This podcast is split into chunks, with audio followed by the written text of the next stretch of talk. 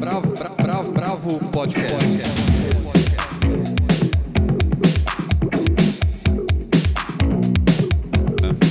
Olá, bem-vindos ao podcast da Bravo. Eu sou Guilherme Werneck. Estão comigo Helena Bagnoli, André Reina e Almir de Freitas.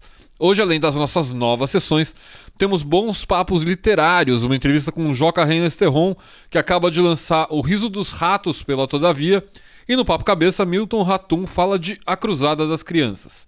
Já a redação vai conversar sobre a última edição do Festival de Cannes. Mas vamos começar com a sessão Já Foi, mas Tá Valendo. Já foi, mas tá valendo.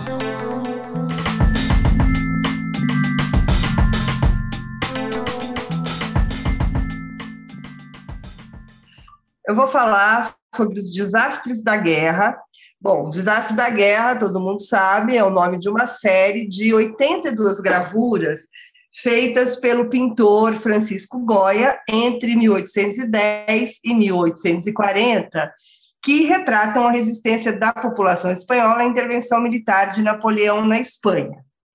O horror dessa guerra foi mostrado por Goya na sua forma mais cruel.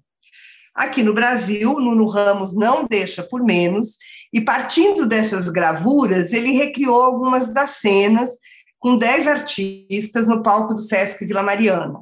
Atores, bailarinos, performers proferem, sim, porque não é uma fala, são textos que são uma coletânea de depoimentos de sobreviventes de chacinas nacionais, como, por exemplo, o massacre da favela do Jacarezinho neste ano, e a fala é lenta e compassada, muito diferente da fala que estamos habituados, porque eles usam o tempo da linguagem em braille que está sendo exibida no telão, que moldura todo o palco, que por sua vez está coberto de palha. E o texto e a música são muito pontuais e viram uma partitura. Então a gente não entende tudo que é falado e acho que essa é, é a intenção, mas se entende o código da dor, do desamparo e do descaso que tem habitado o nosso país. O Nuno nunca temeu a crueza da realidade, antes ela é seu alimento. E a obra dele me comove sempre, porque eu sinto que o artista Nuno Ramos não cabe nele. Não há tinta, palavras ou performance que deem conta da sua observação no mundo. E é esse transbordamento que vem para a cena desse teatro performático, digamos assim, porque também não é isso, isso é muito reducionista, é, dos desastres da guerra. Então, esse é o terceiro episódio de um projeto chamado A Extinção é para Sempre, que é um projeto do artista que está sendo realizado pelo SESC com o apoio do Goethe. Isso vai acontecer até maio de 2022. Os Desastres da Guerra está disponível no YouTube do SESC. Vai lá e confere, porque vale. Então agora vamos com o Almir. Começou no dia 7 passado, mas segue até 9 de setembro, uma série de podcasts da Secretaria Municipal de Cultura de São Paulo para comemorar o centenário da Semana de Arte Moderna de 1922. Chama-se Ciclo Modernista 22 mais 100. O conjunto de convidados reúne nomes como os de Renata de Almeida, Condzilla, Evandro Fiotti, José Miguel Wisnik, Sérgio Vaz, Paulo Miada, Gisele Bilgman, Zé Celso, Tom Zé e Bialessa. Esses são apenas alguns dos nomes. Dá para ouvir todos eles nas principais plataformas de podcasts. Pô, muito legal essa série, né? Embora eu confesso que eu tenho um pouco de pé atrás com essa coisa dos novos modernistas da, da, da Prefeitura de São Paulo eu acho que é um. A gente tinha muitas chances de olhar para a semana de 22 de um jeito diferente e a gente não olha, né? A gente vai de novo fazer uma coisa laudatória, meio estranha, não sei. Tô, tô com temerário.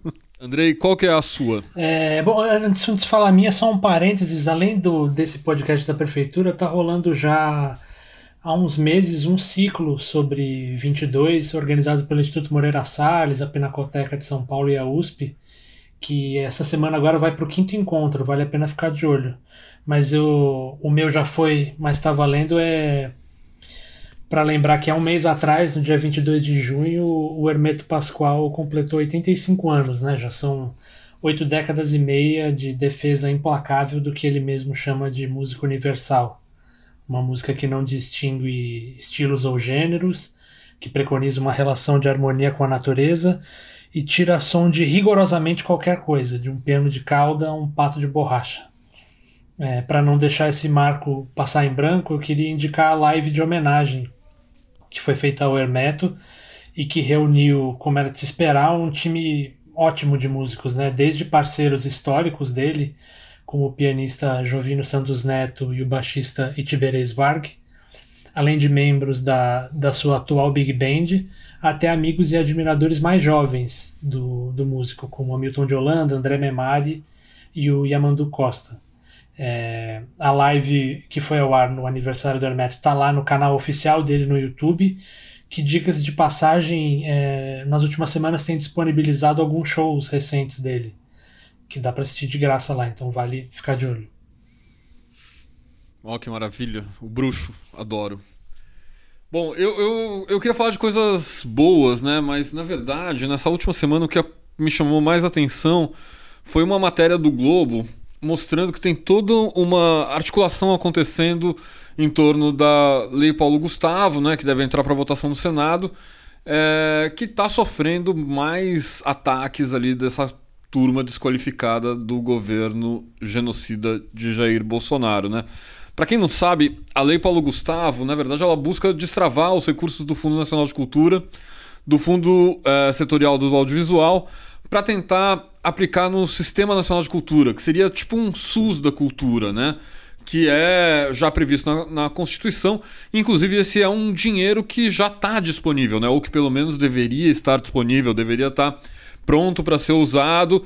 Ou seja, ele não fere a lei orçamentária, não fere nada disso de que poderia dar crime de responsabilidade, etc. Ou seja, é um dinheiro que está lá. Mas como essa turma da cultura não gosta de cultura, né? Eu acho que isso que é o mais claro. Inclusive, a entrevista do último podcast com a Irene Ravache, talvez a fala mais contundente dela foi isso, que a gente tem essa, essas pessoas que não gostam, que não querem, que não sabem o que fazer. Então, o, o, secretário especial da Cultura, que de especial não tem nada, é o Mário Frias, aquele ator da Malhação do time B, do B, né? E seu braço direito, que é um ex-PM, né? O André é, Porciúncula, eles estão tentando barrar de qualquer jeito. Ou seja, além de fazer, não fazer o que eles deveriam fazer, que é. Assim, aprovar os projetos de lei Rouanet, né? A redução do número de projetos beneficiados pela lei Rouanet no último ano é gritante. É, eles querem brecar esses 4,2 bilhões de recursos aprovados para estados e municípios investirem em cultura. Ou seja, são os caras que estão levando o Brasil é, para o fundo do poço, né? Não, e os pareceres que saíram nos últimos tempos da, da Lei Rouanet é, é assim, inenarrável, né? É Bom, a gente coisa... precisa do Paulo Coelho, né? A gente precisa do Paulo Coelho para salvar é, é absurdo. as pessoas, por exemplo, né, do Festival de Jazz do Capão, né? né Não, que, que foi vetado. Estamos na lama, né? Acabou. É, eu adoro bar, entendeu? Mas achar que a gente tem que seguir a, a ideia de divina de música do bar, né? Agora, no século XXI, é meio complexo, né? É, mas se fosse só o bar, ainda seria genial. Não, é que, é que, o, cara, o cara que dá o parecer ali contra o Festival do Capão, ele começa com a citação do bar, né? Da, ah, não, sim, eu sei, mas eu digo que se a questão fosse só ter que ouvir o bar, tava ótimo. Total, total, total. Não, desesperador. É que os ministérios, é que os ministérios viraram isso, né? Eles viraram agentes de desmonte, né? Em suas respectivas áreas. Sim. Um passa a boiada, outro breca tudo, outro faz pressão para reverter, enfim, conquistas mínimas que já existiam. Isso se espalha em todos os ministérios. Não, é uma tristeza. É o, o reino da incompetência mesmo. E vexame, né? Lembrando do nosso secretário em Veneza a única notícia que saiu da viagem dele é que ele não conhece a Lina Bobardi. De resto, não saiu absolutamente Sim. nada. Não, que ele não conhece a Lina Bobardi, que ele sabe atirar, que ele tem arma, e que ele ameaçou gente, ia armado pro gabinete. Ou seja, né, é, é, é, gente de quinta, não tem, não tem o que dizer. Assim. Ah, inclassificável. Vamos, vamos olhar para frente. O pior é que isso já foi, mas está valendo todos os dias. tá, pois é. Tá insuportável. É isso aí. V vamos, vamos falar de outro jeito agora. De, de, dos ratos de outro jeito com, com essa entrevista que a gente fez com o Joca Terron. Bravo, bravo, bravo, bravo. Bom, a entrevista de hoje, né, nós vamos conversar com o escritor Joca Reiner Sterron, que lançou recentemente O Riso dos Ratos, um romance que desce aos infernos com as verdades da violência que está colada na sociedade brasileira, ontem e hoje. Para ilustrar isso, ele opta em retratar um futuro especulativo pós-apocalíptico, acompanhando a trajetória de um sujeito de classe média, sobrevivente de uma febre que dizimou grande parte da civilização que regressa à barbárie, que na verdade nunca nos abandonou. Joca, eu quero começar por aí. O apocalipse já estava presente no seu romance anterior, A Morte e o Meteoro, que foi lançado no finzinho de 2019, um ano que a gente não tinha chegado ainda ao horror sanitário e necropolítico que a gente está vivendo hoje. Mas a gente já estava mergulhado no pesadelo da violência miliciana, evangélica, machista, que nos deu, de certa maneira, real sobre o Brasil. Como é que é a experiência de escrever ficção em meio ao sofrimento, que é tanto pessoal quanto coletivo, quase ao vivo? Como é que você encarou isso como pessoa e como escritor? Bem, pois é, essa coisa do apocalipse é um negócio que acompanha meus livros assim desde o início, desde o meu primeiro romance, de, que é o Não há nada lá, e foi publicado em 2001. Só que lá o Apocalipse era diferente, era ele era mais motivado pela virada do século, né? Da, pela virada do milênio, é, os bugs, o fim do livro, que era uma coisa que, uhum. que estava muito em, em, voga naquele período. E, mas nos últimos tempos, é, sei lá, de 2013 para cá, talvez, ou 2016, não sei bem, é, a realidade começou a, a se é, pedir passagem, sabe, nas minhas narrativas. Assim, é como se se o processo de escrita de ficção do, dos livros ele fosse se tornando cada vez mais e mais poroso, no sentido de que antes eu partilhava ou ficava mais tocado assim por aspectos imaginativos das narrativas que eu estava escrevendo e tal. E agora eu, chego, eu quando eu chego a um determinado uma determinada etapa da escrita do livro, parece que a realidade começa a se enfiar na, na trama ficcional que eu vou desenvolvendo, sabe? É um pouco como o acaso objetivo que os surrealistas tanto gostavam de usar como uhum. método, como procedimento, né? Bem, é, Dito isso, A Morte e o Meteoro, esse livro publicado em 2019, ele foi um livro que foi que me veio, eu, eu gosto de usar esse verbo, porque eu escrevi o livro em um mês, assim, é, pautado por uma encomenda da revista Granta para escrever um conto, é, para edição dedicada, tinha um tema dedicado ao futuro, né? E só que eu não consegui parar de escrever o conto. É, o conto continua. Eu determinei um final lá para o conto, que corresponde ao primeiro capítulo do livro, que tem quatro capítulos, e eu continuei a escrever o livro, porque o livro continua a acontecer na minha cabeça. Isso, em geral, acontece quando a gente está muito imerso uhum. na escrita de um romance. É, você começa a escrever, assim, eu sento, escrevo, e eu sei que quando eu fechar o computador e encerrar o trabalho do dia, eu vou continuar a escrever, sabe? Então, eu vou lavar louça, e muito provavelmente as melhores ideias, ou sei lá, novas ideias, vão surgir nesse momento. Então eu tenho que andar com um caderno, com um celular, o tempo todo, que é para ir anotando as coisas, né? Uhum. Essa, esse, essa escrita permanente, assim, e que se dá logo depois que eu encerro o suposto expediente. É, então, ou seja, que o meteoro ele veio como um meteoro propriamente, ele veio do nada e eu escrevi muito rapidamente o livro muito pautado por, é, pela tragédia é, genocida que foi logo depois da afirmação do Ricardo Salles dizer que, que era para abrir a porteira, né? A porteira está aberta, boiada. Passar, boiada, é. a boiada passar e tal, e já começaram os ataques a, a tribos, invasões e tal. E eu fiquei muito assombrado aqui. É um, é um assunto que me, me toca, assim. Uhum. E daí eu acho que o livro veio muito rapidamente. Já o esse aqui, ele é um livro que vem de antes, sabe? Ele, eu tinha a ideia estrutural da narrativa do romance, ah. que ele, né, ele funciona como um, sei lá, não sei se a gente pode falar depois sobre isso, mas é,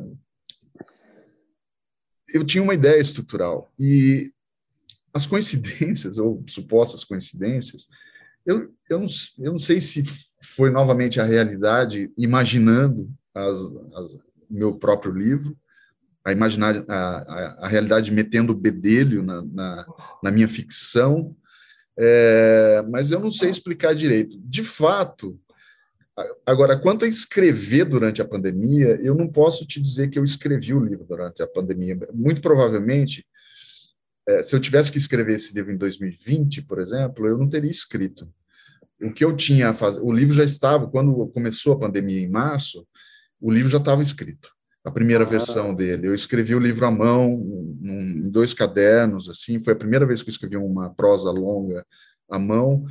E o que eu fiz em 2020, no primeiro semestre, foi transcrever esses cadernos e editar, né? Se eu não tivesse esse trabalho, primeiro, eu acho que eu teria ficado mais louco do que eu já sou costumeiramente e não teria conseguido escrever nada. Ia ficar como todo mundo ficou, assistindo, baratinado, assistindo os jornais, dando F4 nas notícias, nos, sabe? Não faria nada. Que é precisamente o estado em que eu me encontro agora, depois de publicar o livro e tal, estou perdido, sem conseguir fazer nada, assim. É, mas é isso, assim, né? É, o livro tem essa... Tem esse apelo, né, para o contemporâneo, né, para esse... É, eu, eu eu sinto assim que a ficção, para ela despertar algum interesse hoje, nesse período em que a gente vive uma espécie de domínio da não ficção, apenas é, o, tanto o espectador quanto o leitor eles são mordidos pelo mesmo inseto, que é o inseto do, da veracidade, né? é, baseado em fatos reais. É isso aí que afeta as pessoas, as pessoas são interessadas por isso, né? Uhum. Então eu sinto, eu passei a, a, perceber que a ficção ela precisa ser espicaçada pelo tempo presente, sabe? Ela precisa ser provocada, ela precisa tentar responder ao que está acontecendo na atualidade, né?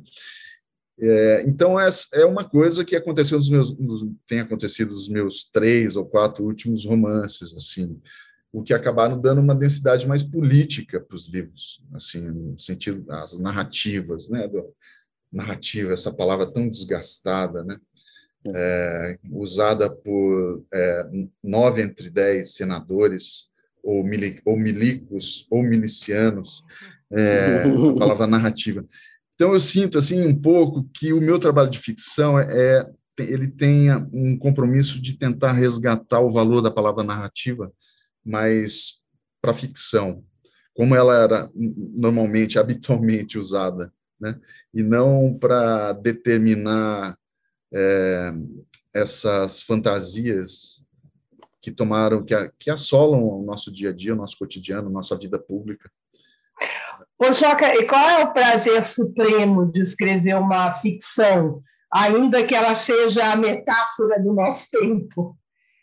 Pois é, eu posso, não sei se tem prazer envolvido. Para o prazer, o único prazer mesmo, assim, é terminar, né?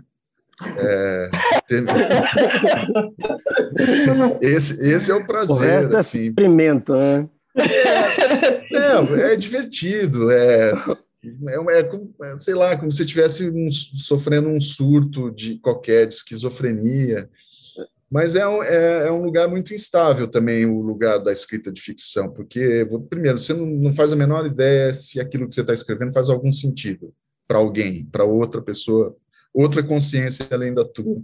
É, e isso é uma, é uma certeza que é variável, mas é, pelo menos é é algo que você, que você só vai obter depois que o livro for publicado, né? E que alguém que as pessoas passarem a ler o livro uhum. e, e, aí você mas, mesmo assim, para o escritor, sempre tem um, uma inegável, assim, tem um peso de frustração, pelo menos para mim. Porque, é, na medida em que o leitor ele pode penetrar minha consciência, e ao ler o meu livro, eu raramente consigo penetrar a consciência do leitor para obter qualquer grau de satisfação em relação àquilo que ele pensou a partir do livro, sabe? Porque, por exemplo, esse livro, o, o, o Riso dos Atos, ele foi publicado já há quase dois meses e só saiu uma resenha do livro.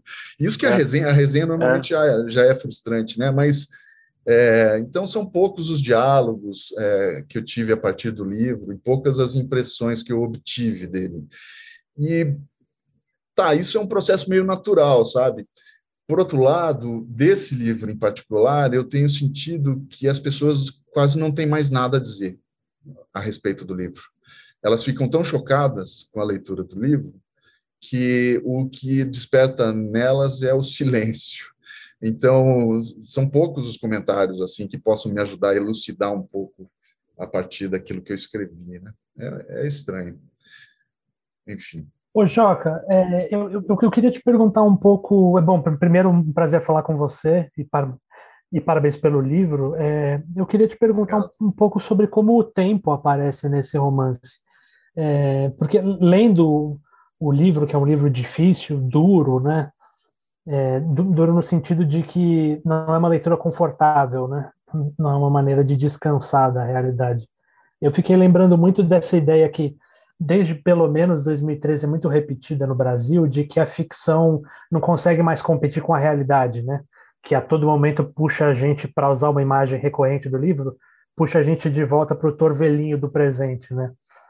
É, e, nesse livro, se eu não estou enganado, a gente está ao mesmo tempo imaginando um futuro ainda mais devastador do que o nosso presente, é, ao mesmo tempo em que se evoca imagens do passado violento histórico do Brasil, né? Eu queria que você comentasse um pouco como você chegou nessa solução narrativa. Ah, obrigado. Ah, em geral, as pessoas, o que elas conseguem dizer é isso, é duro, é uma leitura incômoda.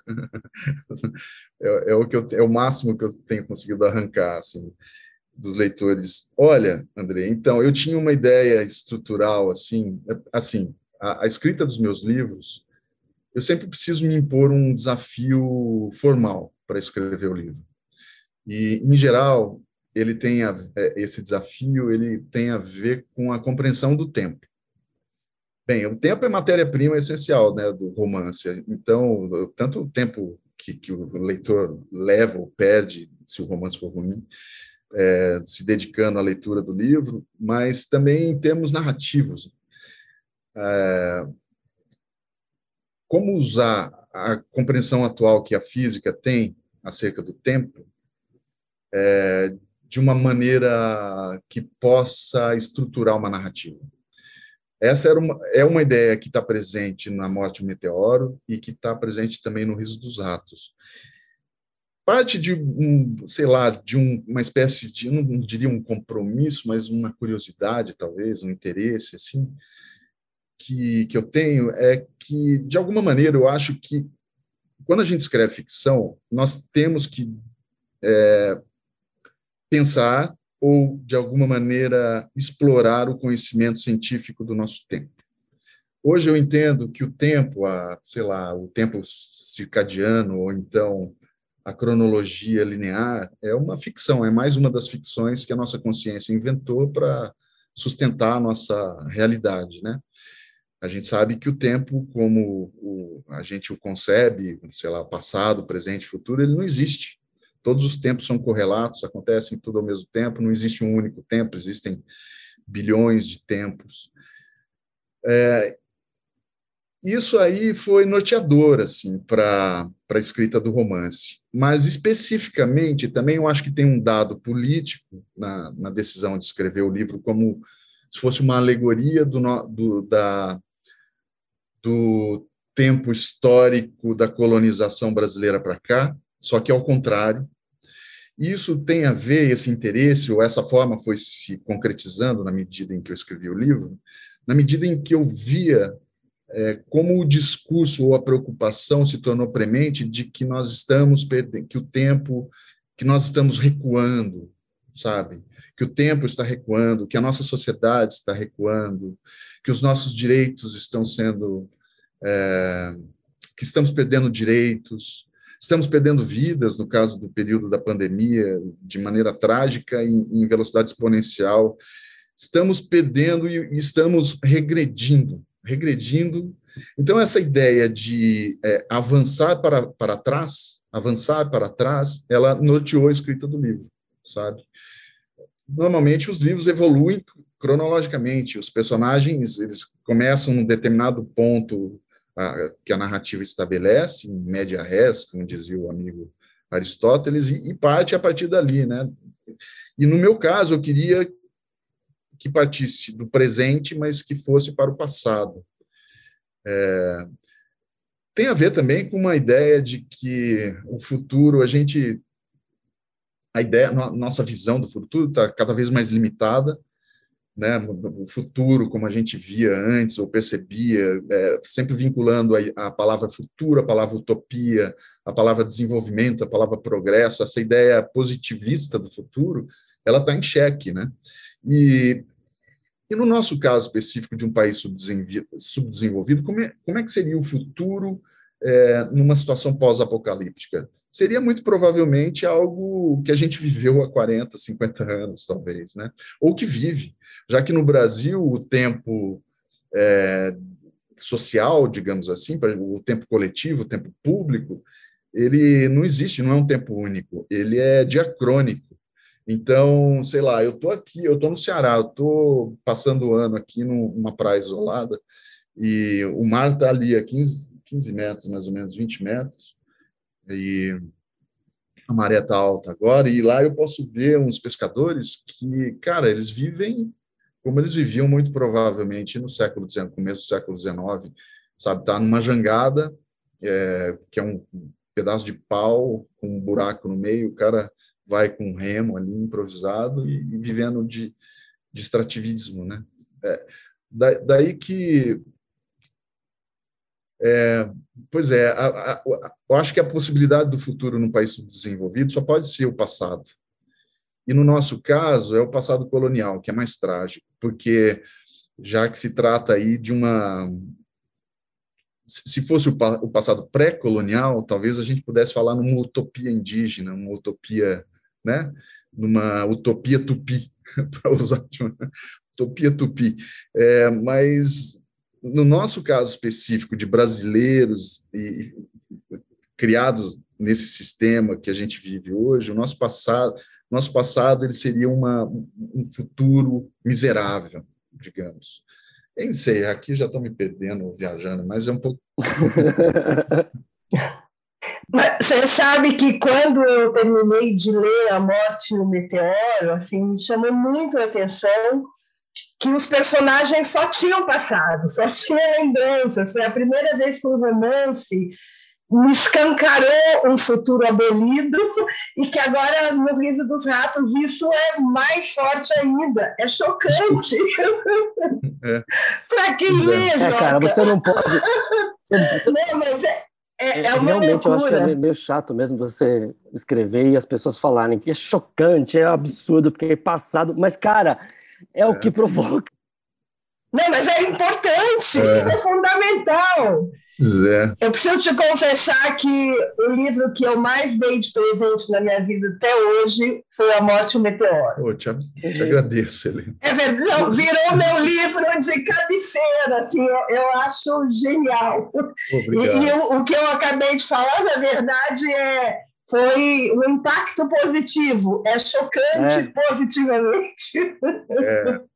Pois é, mas assim, é, eu, é, é, chato, né? Assim, ter esse ocupar esse papel de é, de ficar enfiando o dedo na ferida, esse tipo de coisa, assim, né? Mas é, é um papel ingrato, digamos. Mas, olha, eu não sei, a, a ficção que promove o conforto ou né, que, que leva eu, eu gosto assim da ideia de que o, o meu livro, a história, a trama que eu estou contando, o tema que eu estou abordando, se ele subsistir na consciência do leitor depois que ele fechar o livro, depois de terminada a leitura, é, é aí que eu me considero vitorioso, porque o livro, as histórias, em geral, a gente lê uma história e isso passa, né? É, ou então, às vezes, você pode ler uma história e te trazer algum nível de conforto.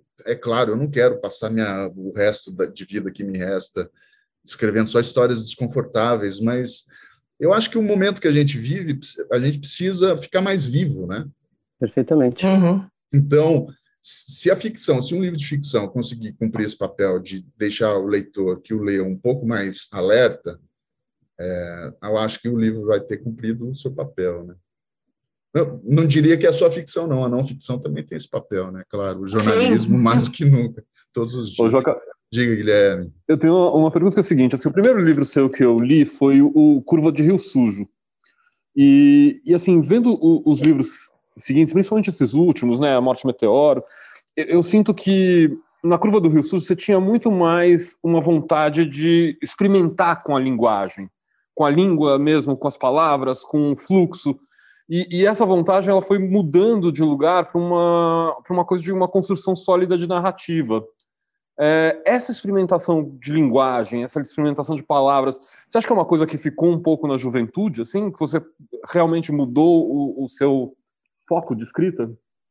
É, eu não sei explicar isso assim. É, claro, tem a ver com maturidade de escrita, né? Com assim, a minha geração, eu acredito, essa geração que começou a publicar ali no final dos anos 90, começo dos anos 2000, foi a primeira geração de escritores brasileiros que teve mais facilidade de publicação porque né, a gente podia publicar, é, os, me, os meios se tornaram mais acessíveis, a, public, a, publicação dos livros propriamente se tornou algo mais barato, antes era um negócio caro, só as grandes editoras podiam publicar livros, né, eu mesmo tive minha pequena editora e tal, é, então foi uma, uma geração também que aprendeu mostrando, aprendeu mostrando, né, enquanto aprendia, mostrava, já, já publicava, fora que tinha os blogs e tal, né, a gente podia difundir os textos na internet antes mesmo deles virarem livros. Tem esse aspecto. Tem outro aspecto, talvez, que era um, interesse maior pela escrita poética, que explore a linguagem, né? Eu, eu acredito assim que um, pelo menos um elemento mais é, presente naqueles textos antigos, que é a visualidade, eu acho que isso permanece no, nas minhas narrativas atuais, assim. Por outro lado, na, na, prosa curta, eu tenho a sensação que eu me permito experimentar mais em termos de linguagem, sabe? É, isso foi algo que eu aprendi na medida em que eu aprendi a escrever romances, porque o romance ele ele não pode soltar o leitor, ele ele tem que promover uma, uma espécie de máquina narrativa em termos rítmicos, assim, que exige que a prosa seja mais que o texto propriamente, a fatura textual, a linguagem seja mais precisa e mais concatenada também, né? Então, uma frase que se conecta a outra frase, que se conecta a outra, que se conecta a outra. Eu comecei a explorar também é, a variação rítmica das frases, comecei a usar é, frases mais longas, mais extensas, assim, às vezes parágrafos imensos. É, e isso tem a ver, acho que, com uma propensão à narração propriamente, que talvez antes eu não tinha. Talvez fosse mais, certamente era mais fragmentária e mais é, visual. E também explorava mais a sonoridade e tal. E tinha a ver também com uma escrita e publicação mais regular que eu fazia de poesia, que eu escrevo, ainda dou minhas cacetadas, mas até, a minha, até os poemas que eu escrevo hoje se tornaram mais narrativos, sabe? Menos. É, com menos exploração da linguagem, menos, menos é, sonoridade, talvez. Enfim, acho que é por aí. Maravilha. É, e e para onde está indo agora, Joca? o próximo. Pois é. é. Não sei. Assim, eu tenho sempre essa altura, né, 20 anos publicando, eu tenho muitos livros natimortos, né, que são aqueles livros que morreram no meio do caminho, não chegaram propriamente a nascer. Por isso que eu acho que a, a, a parte mais prazerosa, Helena, é acabar o livro, Coisa que a gente, a gente nunca é, a gente nunca nunca sabe, né, se se vai acabar o livro. E você vai conseguir ter, o, se o tempo vai nos ajudar, se o, o cotidiano, o expediente, a sobrevivência, o que quer que seja, tudo isso vai colaborar para que a gente consiga terminar um livro. É, e para começar a escrever também é a mesma coisa, assim. Então eu tenho livros começados. Agora os livros começados são projetos. Antes de eu escrever uma história, normalmente essa história me eu fico tornando essa história complexa, sabe? Com, com caraminholando ela durante muito tempo antes de sentar a bunda na cadeira e escrever a primeira frase acho que às vezes é até mais necessário esse, esse, essa etapa é mais necessária, mas deve ser rica.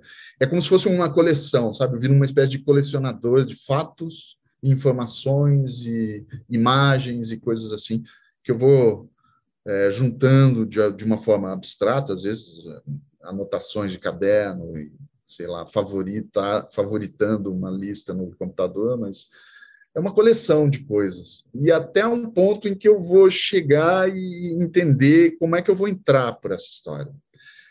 É elucubração pura, às vezes a gente também um pouco de masoquismo e também um pouco de auto-engano, sabe, nesse processo aí, porque a gente começa achando que vai começar com uma linguagem completamente diferente, revolucionária, e acaba, sendo a mesma merda de todos os outros livros. É, e, mas é, é, mais ou menos por aí. E agora eu estou assim com dois ou três coisas pelas quais eu não me decido, não consigo me decidir. Tem inclusive um projeto que seria um livro de não ficção, é, mas eu, eu não me sinto seguro ainda para contar essa história, mesmo porque é uma história muito complicada, com, envolve muitos familiares e eu não sei se eu se eu estou pronto para ser crucificado. é, enfim. da família. É, exato. E por outro lado, eu penso também um pouco assim que tá, os últimos livros foram muito duros, tratam de temas e, enfim, de uma maneira muito dura, né? Como o Andrei disse. E eu queria tratar de outros assuntos, talvez menos duros, mas que fossem empolgantes também, né?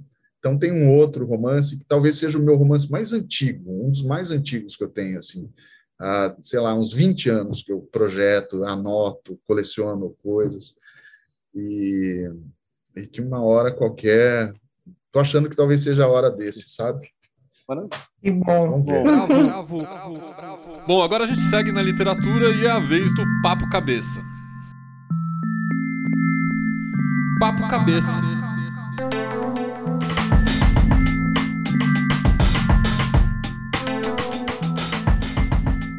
Faz alguns meses, a editora 34 lançou uma nova edição de A Cruzada das Crianças, um livrinho precioso do francês Marcel Schwab. Foi publicado pela primeira vez aqui pela Iluminuras, nos anos 80, com tradução do Milton Atum, que revisou agora o texto. São narrativas curtas em torno da lenda das crianças que, no século XIII, munidas apenas de sua inocência, queriam libertar o Santo Sepulcro dos muçulmanos. Eu pedi ao Milton que comentasse o livro e perguntei: qual diferença pode haver na leitura dessa espécie de fábula sobre o fanatismo religioso entre aqueles anos 80 e agora? Bom, A Cruzada das Crianças foi, foi editado pela 34 nessa bela coleção Fábula, com o famoso prólogo Jorge Luiz Borges. Eu traduzi esse livro em, em 88, quando saiu a, a primeira edição pela Iluminuras eu me lembro bem dessa, dessa tradução porque coincidiu com o término do meu primeiro romance, O Relato de um Certo Oriente, que só seria publicado em 89. É, bom, é, era um Brasil que saía de uma longa ditadura civil-militar, mas é, um fato importante daquela época foi a Constituição de 88, que garantiu direitos universais de saúde educação e direitos aos povos indígenas com a demarcação de suas terras. Ah, nos últimos quatro anos, houve um retrocesso enorme. O Brasil deu um salto para trás, um, um salto perigoso, mortal. Um salto terrível. Uma das coisas mais graves nas três últimas décadas no país foi a ascensão do fundamentalismo religioso cristão e principalmente dos evangélicos, os neopentecostais. É, hoje, por exemplo, todos sabem que há uma forte bancada de pastores evangélicos no Congresso. E, e isso, essa introdução é importante para falar um pouquinho sobre a Cruzada das Crianças. É, quando eu vejo milhões de fiéis na marcha para Jesus aqui em São Paulo, eu penso nas multidões que participaram das cruzadas na Europa do século XII. E penso também neste livro, neste belíssimo livrinho de Marcel Schob, A Cruzada das Crianças. Na verdade, não eram crianças, eram jovens e adultos, pobres, é, gente humilde e ignorante, que tentava reconquistar o Santo Sepulcro. Esse é o tema central da Cruzada das Crianças. Há um lado patético e até comovente nessa loucura. Com frequência, esses períodos de crise aguda é, atraem rituais, necessitam de rituais.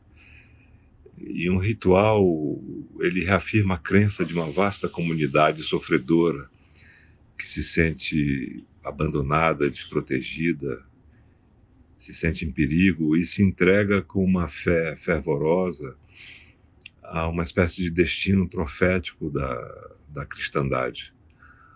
O Marcel Schob, ele não julga nem condena a caminhada alucinada rumo a Jerusalém para reconquistar o Santo Sepulcro.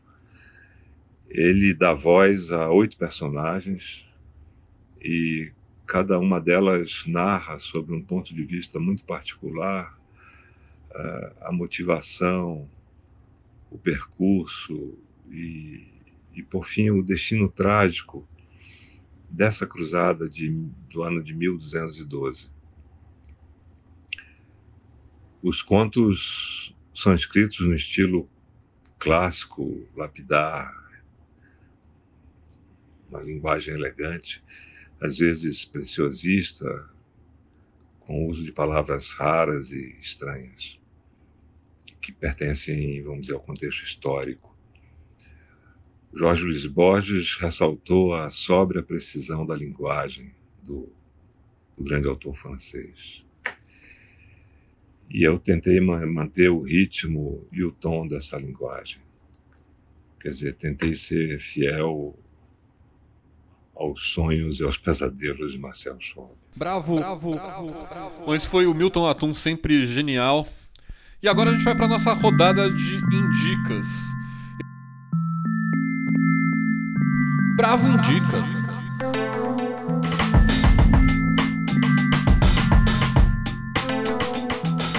Helena, quer começar? Posso começar.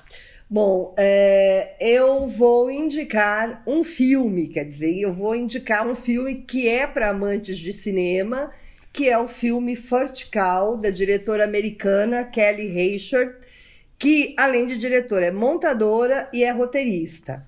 First Call é um filme sobre a colonização americana, mas é também um filme sobre a amizade quem há de negar que esta lhe é superior, né? Bom, mas também é um filme sobre a desigualdade social como uma espécie de condição atávica da humanidade. First Call ele pode ser lento demais para alguns, porque ele tem planos longos, poucos diálogos e sonoridade estrita. E como em outros filmes da cineasta, a paisagem é a verdadeira protagonista.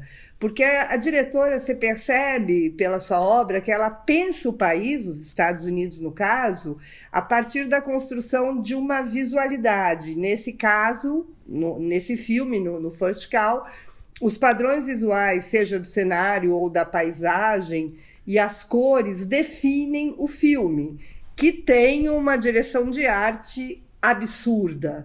Está em cartaz no MUBI e vale cada segundo.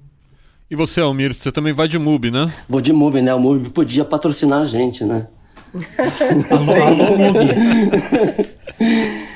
oh, eu, vou, eu vou indicar, vai estrear hoje no, no MUBI, um filme chamado Switch, do sueco Magnus von Horn. É um iniciante, na verdade, é o segundo longa dele apenas, e é um daqueles filmes. É um, um filme risco. É um filme sobre o mundo das celebridades online, com patrocinadores movidos a número de seguidores e likes nas redes sociais. A sinopse diz que a história se dá em torno de Silvia, que é uma celebridade fitness que previsivelmente entra em crise com as demandas em busca de conexão. Eu ressalto que não considero o argumento previsível necessariamente um problema considerando o desafio de dramatizar algo tão contemporâneo, fluido como o mundo digital. É para conferir. Pô, fiquei super. É, também fiquei super hoje. interessado. Só não vou lá porque eu vou ter que editar o podcast. Mas no fim de semana eu vou. é, e aí, Andrei, o seu? Bom, Guilherme, o, o poeta Francisco Alvim ele ficou conhecido é, por extrair versos de conversas alheias, né, ouvidas pela metade na calçada ou no bar e que, uma vez transferidas para o papel, parecem um pequeno recorte poético do cotidiano. Por exemplo, em um poema do livro Elefante, do começo dos anos 2000, é, lê-se apenas, abre aspas, quer ver? Escuta, fecha aspas. É, foi a partir desse. São esses dois versos que parecem antecipar um caos ou só uma fofoca mesmo, são o ponto de partida da primeira peça radiofônica do Grupo Galpão, que é uma das principais companhias de teatro do Brasil e que é sediada em Belo Horizonte. É, em Quer Ver Escuta, que é o nome da, da peça, numa atmosfera que lembra um pouco o Beckett de a última gravação de Crap, é, a gente ouve figuras solitárias, isoladas, com um senso crescente de perda das suas referências pessoais. É, desde um homem que coleciona sons em fitas cassete, mas não consegue achar o que procura, é, até uma atriz, é, no caso a sempre maravilhosa Teuda Bara, que liga para amigos que são médicos para discutir a sua perda de memória. A produção, que é dirigida pela dupla Marcelo Castro e Vinícius de Souza, que também assina também assinam a dramaturgia, estreou a moda antiga na Rádio Inconfidência de Minas Gerais e nessa semana chegou às plataformas de streaming como um podcast. É, quando esse episódio for ao ar na sexta-feira, a quinta e última parte vai ser disponibilizada no período da noite, por volta das 7 ou 8 horas. Então, quando esse podcast da Bravo terminar, é, procura lá, quer ver, escuta no seu tocador preferido e, por mais estranho que isso soe, boa peça. Pois é, eu ouvi os dois primeiros episódios e assim, me chama muita atenção o rigor da sonoplastia, né? No caso, é, é uma sonoplastia mesmo, como se, se fazia antigamente. É muito, muito legal. Deve ficar com cara de rádio, né? De coisa de rádio. É, antigo, totalmente, né? A proposta é essa e agora o, o rigor dessa trilha, né? Dessa sonoridade é, da novela é, é muito legal. Ah, muito bom. Bom, a, a, minha dica de hoje não é exatamente um disco, mas está dentro do, do, universo da música, né? É um, um, selo e uma série de discos, na verdade, que chama Jazz is Dead. É, ela é um, uma série criada por dois produtores de hip hop, né? Um é o DJ o Adrian Young, que é um cara meu, que rodado nos Estados Unidos. O outro é o, o Ali Shahid Muhammad, que é, putz, é um dos gênios do A Tribe Called Quest, assim, talvez um dos meus grupos preferidos de hip hop assim na história, quando a gente olha para trás, né? Eu acho que sei lá, Low End Theory, sem dúvida, é um dos meus discos preferidos de, de rap. E, e, na verdade, essa série ela é um que eu posso chamar de um delírio Digger às avessas, né? Digger, para quem não sabe, é aquele cara que sai em, atrás de, de disco, garimpando em lojas, em onde for, né? Lojas, sebos, é, garagens tal para achar o sample mais bacana, né? E, e, e, a cultura digger é uma cultura que fez o hip hop, né? Durante muito tempo. Mas aqui a graça é que a dupla pega é, artistas que foram muito sampleados na história, né? Nesses últimos, sei lá, 40 anos de hip hop e, e cria discos inteiros com eles. E claro, a música brasileira sempre foi um tesouro para digger, né? E ela tá em alta é, nesses lançamentos. Foram oito lançamentos até agora é, dessa, dessa série do Jazz is Dead, três é com brasileiros. É, o sétimo disco foi com o João Donato, antes teve o Azimuth e teve o Marcos Vale também. Ou seja, são discos inteiros com eles, com coisas novas, é incrível, assim. Mas também já teve é, Roy Ayers, que eu adoro, Gauss Bartz. O último incrível é com o Brian Jackson, que é o eterno parceiro do finado e saudoso Gil Scott Heron. Vale muito, muito a pena ir atrás. É muito legal. Eu lembro, inclusive, Gui, que há alguns anos o, o Adrian e o Ali Shahid eles vieram para aquele festival Do de Sesc. jazz aqui. Eu não lembro se era na fábrica É, no- ou no Blue. Que eles têm um grupo que chama The Midnight Hour, né? E ele era impressionante como o Adrian Young estava emocionadíssimo. Ele estava muito mais feliz que qualquer pessoa na plateia, assim, de estar no Brasil. Tirou foto com o Arthur Verocai, ele estava no paraíso. assim. Muito legal É, foi, admiração foi do dele. Jazz na Fábrica, É. isso eu lembro. eu também vi. Bravo, bravo, bravo, bravo. Muito bom, agora é a hora do papo da redação sobre o Festival de Cannes, né? Que terminou no último sábado, dia 17. É, acho que em muitos aspectos foi um festival que rompeu com a tradição, não só porque, para conseguir ser presencial, e mesmo que seja presencial sem ser a lotação total, ele tenha mudado do tradicional mês de maio para julho, mas porque foi bastante político, assim, de um jeito bem contemporâneo de pensar política, eu acho. Ele começa com aquela declaração do, do Spike Lee, que foi o presidente do júri desse ano, batendo forte nos fascistas de norte a sul, de leste a oeste, né? principalmente Trump e Putin, e fora do eixo, o nosso querido presidente Bolsonaro. O que o Spike Lee disse foi, assim, numa tradução nossa aqui, que o mundo está sendo governado por gangster, o agente laranja, referindo-se ao presidente dos Estados Unidos, Donald Trump, o cara do Brasil, o Bolsonaro, e o Putin são gangster e vão fazer o que quiserem, ou seja, era conclamando a gente para lutar contra esses gangsters, né? Mas também não dá para não é, marcar a própria escolha do, do Spike Lee, né? O primeiro negro a presidir o júri de Cannes, que é uma coisa carregada de, de simbolismos, né? Mas na realidade eu acho que se a gente puder pegar um símbolo assim, eu acho que esse Cannes foi um Cannes das mulheres, né? Claro que principalmente por conta da, da Palma de Ouro para Titane, né? O filho da Julia de Cournot, a primeira mulher a ganhar sozinha a Palma de Ouro, né? A gente já sabe que a outra foi a Jane Campion pelo piano em 93, mas ela teve que dividir o prêmio com, com o Shane Cage. É, mas foi um ano que, para além da vencedora, muitos filmes tinham questões femininas é, como centrais, né? Mesmo que não fossem dirigidos por mulheres. É o caso do Benedetta, por exemplo, do Paul Verhoeven, sobre o julgamento de uma freira no século XVII por relações lésbicas no, no convento, né?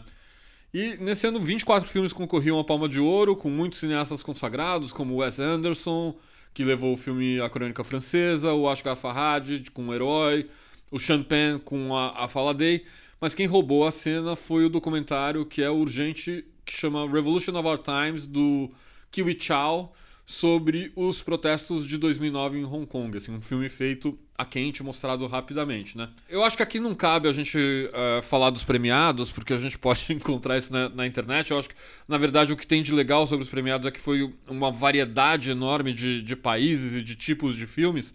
Mas eu queria ainda pontuar a, a presença do Kleber Mendonça Filho no júri é, e a surpresa da menção honrosa ao curta brasileiro Céu de Agosto, da Jasmine É, o que, que, chamou mais atenção nesse festival para você, Helena? Então, na verdade, também o que, o que me deixou mais feliz, mais do que me chamar a atenção, foi ter uma mulher, né, pela primeira vez levando a palma de ouro, mas também é, o espaço que o cinema brasileiro segue mantendo, apesar das nossas todas adversidades.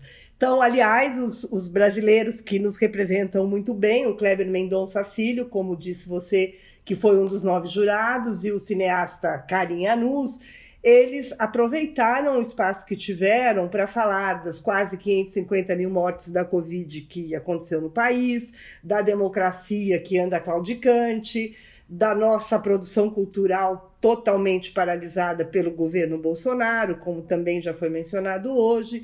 Enfim, eles foram enfáticos em mostrar um Brasil que agoniza na mão desses governos, e é isso que a gente tem que fazer. Todos que tiverem voz têm que usá-la para denunciar o que estamos passando por aqui. É verdade, né? né?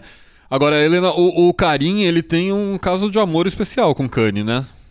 Totalmente, porque a trajetória dele é marcada pelo, pelo festival, né? Que foi responsável pela sua estreia com Madame Satã em 2002, depois é, pelo O Abismo Prateado de 2011, que foi exibido na quinzena dos realizadores, e A Vida Invisível, que lhe rendeu o prêmio do melhor filme na mostra Um Certo Olhar em 2019.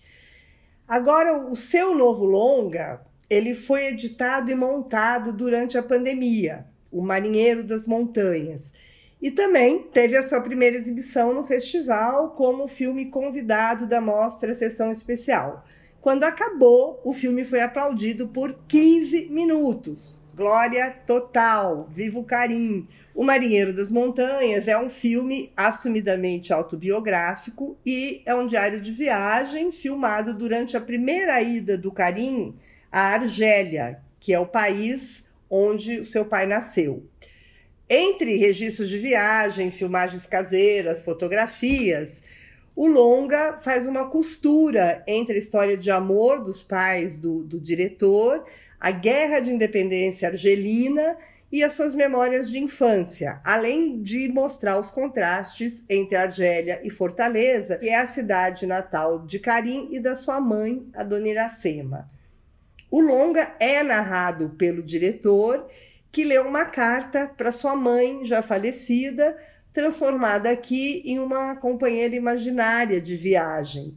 E em uma entrevista, o Karim disse que ele quis correr todos os riscos possíveis com esse filme, tanto artístico quanto pessoal, já que ele resolveu enfrentar com as câmeras as suas origens. Então vamos aguardar, ainda não tem uma estreia prevista por aqui, mas esperemos que seja breve. Maravilha. É, e Helena, você sabe uh, se tem como ver alguns desses filmes de Cannes aqui? Então, é, a gente sabe mais uma vez, o MUBI, como disse o Almir, que tem que nos patrocinar. É isso aí. Está adquiriu alguns direitos de exibição. Então, eles vão exibir o Titane e também vão distribuir o melhor filme da mostra paralela, Um Certo Olhar, que é o drama russo Ankletin de Fests, algo como Abrindo os Punhos, que também é uma obra de uma cineasta mulher. Ainda no pacote de compras do MUBI estão o drama Lingue, que retrata a resiliência das mulheres no patriarcal Chad, país da África. Lambi, que é um filme islandês, também premiado na mostra paralela. E Memória, que é o vencedor do prêmio do Júri de Cannes, que é um filme tailandês. Então é isso, a gente logo mais vai poder ver alguns deles no MUB. É, com o patrocínio do MUB, o que, que você tem a dizer pra gente, Almir?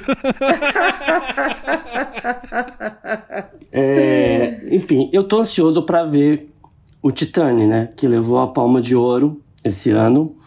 E o que eu acho é, interessante, é, começar falando, é que apesar de todo esse, esse esse contexto político que nos trouxe e que tradicionalmente traz sempre mesmo, o filme em si, o Titânio, ele não é um filme com discurso claramente político, né? Pelo menos não no discurso.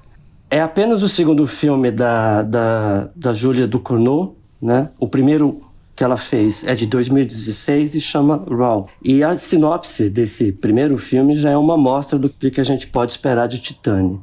Naquele filme, a história girava em torno de uma estudante de veterinária, uma vegetariana que desenvolve o gosto por carne humana. Não faltaram cenas aflitivas nem sangue, a ponto de, segundo as notícias, uma ambulância ter sido despachada para o Festival de Toronto, onde as pessoas teriam passado mal e desmaiado durante a exibição. E quem assistiu Titane diz que vamos pelo mesmo caminho do grotesco, desse grotesco que aproxima violência e sexo. Dando uma ideia, uma assassina em série, Alexia, ganha vida dançando em salões do automóvel. Ela tem uma obsessão erótica por carros desde que sofreu um acidente quando criança, quando teve de colocar uma placa de titânio no crânio. O bizarro segue com os carros retribuindo a sedução. E um dia ela sai grávida de um Cadillac particularmente excitado. Ela espelha óleo, óleo dos seios enquanto se prepara para dar à luz peças de automóvel. Ficou meio claro para a crítica nesse ponto que, entre outras coisas, Titânia é um filme extremo em torno do corpo, que segue na narrativa quando ela se faz passar por um rapaz desaparecido e é adotada por um bombeiro de meia idade. O clima, segundo a crítica, é o de desenrolar um pesadelo, perturbador, mas também com algo de cômico ao mesmo tempo. E é só nesse sentido que ele se aproxima do vencedor anterior, o Parasita, de 2019. Este sim mais afinado com o discurso político, né? Mas se, se Titânio for realmente bem feito, se ele mereceu a palma de ouro, como Cannes decidiu, é de uma outra dimensão política, a que mexe com as sensibilidades morais e estéticas do público. Você sabe que quando eu li, assim, eu, obviamente que eu não vi, só vi né, trechos, trailers, para mim, é, eu fiz uma ligação muito grande com, com o Crash, né? É, o Crash e total. Aí, com o Crash, daí você faz a, a ligação com o Cronenberg. E essa é, é meio que filha bastarda do Cronenberg, eu acho, sabe? Pensando no Raw, agora que eu conectei, eu não tinha me ligado que o Raw era dela. É, e, o, é... e o Crash é essa coisa de automóvel, né? De, de, e de corpo, exatamente de corpo, de trabalhar a questão do corpo. Sim. Da deformação, né? Eu, eu, tô, muito, tô muito curioso, porque até agora muito, eu só consigo imaginar uma espécie de Transformers dirigido pelo Zé Celso do Teatro Oficial. Ele vai falar de Transformers. Vamos ver, né? Só assistindo. E você vai falar de que, André, sobre Kanye? O que, que te chamou a atenção?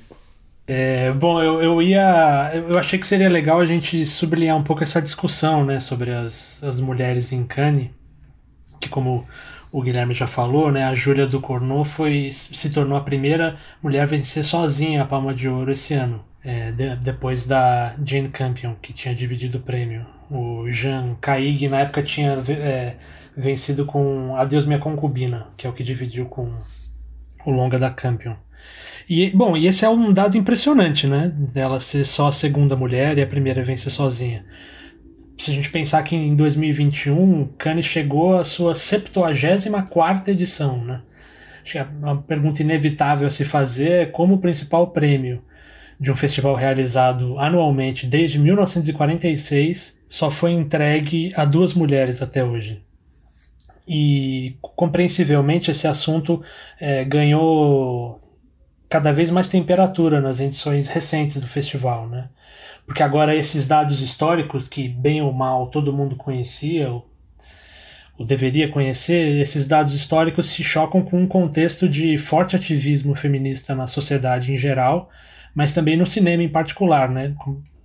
Basta a gente lembrar do movimento Me Too, que até que fez até Hollywood, né? A meca do cinema comercial, é, rever ou começar a rever algumas práticas, né? É, mas, mas vamos, vamos pensar no que aconteceu em 2018 em Cannes, por exemplo. Acho que aconteceu uma coisa muito interessante lá que, que tem tudo a ver com esse ano. Né? Naquele, naquela edição, 82 mulheres realizaram um manifesto no tapete vermelho do festival, exigindo igualdade salarial e de espaço entre os dois gêneros. Né? Entre aquelas mulheres estavam profissionais do cinema de diferentes áreas é, e de diferentes gerações, como as diretoras Agnes Varda, veterana, né, a Ava DuVernay, diretora americana, e a atriz Kate Blanchett, que foi presidente do júri daquele ano.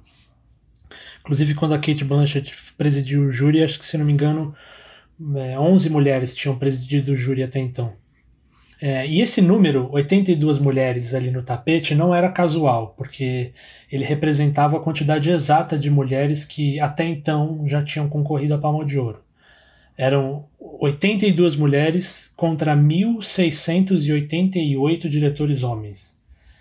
É, mesmo Agnes Varda, que hoje é unanimemente, unanimamente considerada uma figura incontornável do cinema em língua francesa e da própria novela Vague, que teve seu maior impulso em Cannes, ela só recebeu uma palma de ouro honorária pelo conjunto da obra em 2015, quando ela já estava mais do que estabelecida. Né? Mas eu, eu acho que além da, da discussão que precedeu essa edição do festival, a gente pode pensar, por exemplo, na composição do júri esse ano. Né? Dos nove membros, cinco eram mulheres. Isso certamente muda o teor da conversa mas eu acho que é importante lembrar que as condições de disputa ainda são muito desiguais. Para se ter uma ideia, nesse ano só quatro mulheres, entre elas a Júlia, disputaram a Palma de Ouro, contra 20 diretores homens. É, a gente poderia também falar da desigualdade racial, né, que é bastante evidente no festival. O Spike Lee, que já estreou sete filmes em Cannes, mas nunca levou a Palma de Ouro, ele se tornou o primeiro negro a presidir o júri de Cannes. Em 2021, Nem o Sidney Poitier foi convidado nos anos 60, quando ele talvez fosse uma escolha bastante óbvia, né? E a, e a Mati Diop, a diretora francesa que também integrou o júri, junto com Spike Lee e o Kleber, ela se tornou em 2019 a primeira mulher negra a competir pela Palma de Ouro. É, isso que a gente só está discutindo a diversidade para chegar no festival, né? Porque no fundo essa desigualdade de gênero, de raça, mas também geográfica, comparece desde a formação dos cineastas, né? Ela esbarra em oportunidades de financiamento e produção e assim por diante. É, acho que parece que as coisas estão se mexendo, sem dúvida, né? Mas o acerto de contas que essas grandes instituições do cinema, como o Festival de Cannes, têm com o passado, é, talvez deva ser pensado a longo prazo, né, com mudanças estruturais, porque uma ou duas manchetes positivas não conseguem mudar essa história né, de desigualdade. É um absurdo pensar que um teto todo seu continua atual, né? E isso vale para todos os lugares. Mas, enfim, é, estamos caminhando a passos lentíssimos, mas parece que, que tem uma luz no fim do túnel. Claro que a gente fica feliz de Bacurau ter ganho, né? Mas a, a Mate Diop poderia ter, ter corrigido essa, essa injustiça Sim. em 2019, que também Atlantica é um grande filme, né? Sim, eu acho também. Bom, é... então agora a gente vai pra Agenda Brava. Agenda Brava.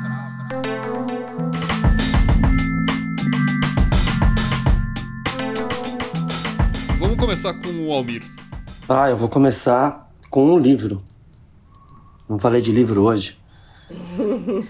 No fim de agosto sai pela Companhia das Letras o novo livro da escritora Ana Paula Maia. Chama De Cada 500 Uma Alma. O romance retoma a história do livro anterior, Enterre Seus Mortos, com o mesmo personagem, o Edgar Wilson, que vive de recolher animais mortos e levá-los para serem triturados em um grande depósito.